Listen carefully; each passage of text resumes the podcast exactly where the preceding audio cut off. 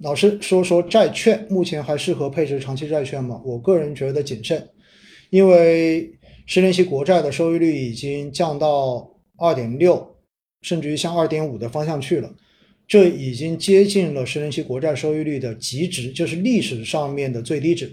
那我们知道呢，如果当国债的收益率接近了历史的最低值，那么往往意味着债市基本上就到达了一个上涨的顶峰。所以现在的债市在某种程度上面有点像股市已经涨到接近顶的这样的一个情况。所以如果你说现在在目前这个时段去进行长债的这种大肆配置后，我个人建议可以稍微的谨慎一点点。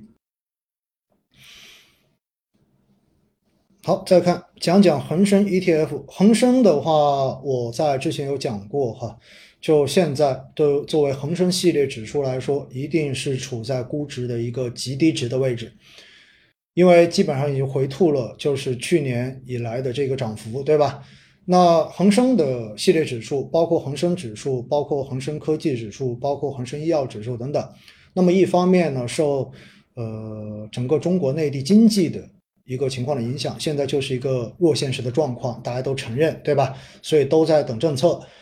那么另外一方面呢，也受到之前包括医药集采啊，然后包括呃 C 叉 O 受到美国制裁的这个影响啊，也包括互联网公司、平台公司受到反垄断政策的这种调整影响啊，使得基本面的情况呢，在过去的这一两年一直都处在一个飘摇不定的状态，压制了它的估值。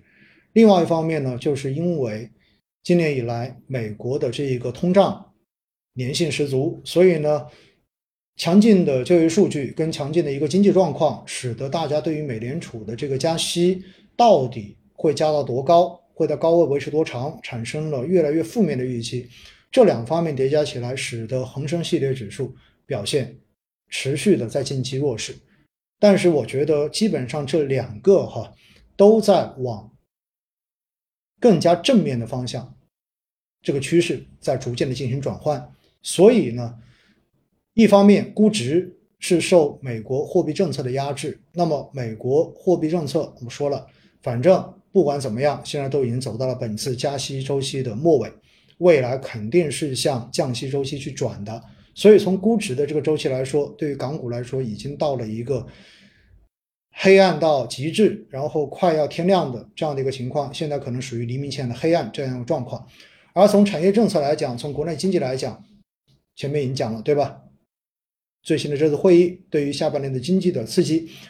已经做出了相应的部署。那么产业政策就不用说了，一方面民营经济的这个鼓励，另外一方面呢，对于平台经济，对吧？呃，互联网公司的这种整顿的调整的结束，实际上都对于恒生系列指数，我个人觉得在基本面上也在往好的方向在进行转变。所以恒生港股的相关的指数，我个人真的觉得。在目前就是黎明前的黑暗，它的配置价值应该是值得大家去重视的。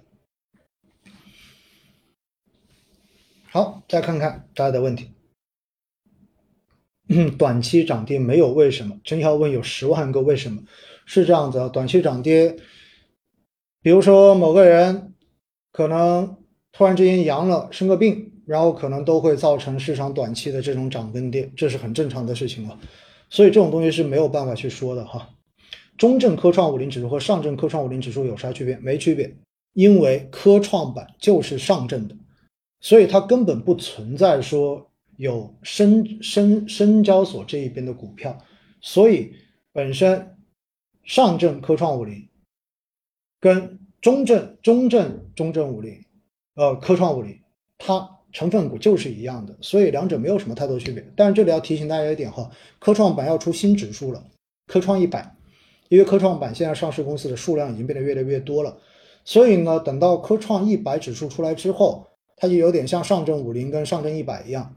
那么这在这种情况之下呢，以后的科创五零就相当于变成了科创板中间市值最大的五十家公司所组成的指数，而科创一百就是前一百家公司。那么这样子呢，就意味着就有点像呃不同的市值规模进行了一个分布。那么从波动性跟成长性来讲呢，肯定是市值规模更小的会更具有成长性，波动性也会变得更大一些。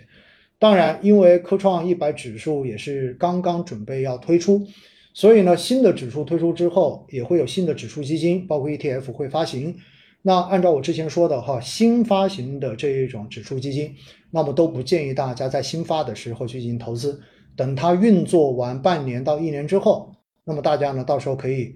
相对应的考虑选择未来的科创一百指数基金。来作为一个定投的选项，当然这一个应该都是一年之后再去考量的问题了。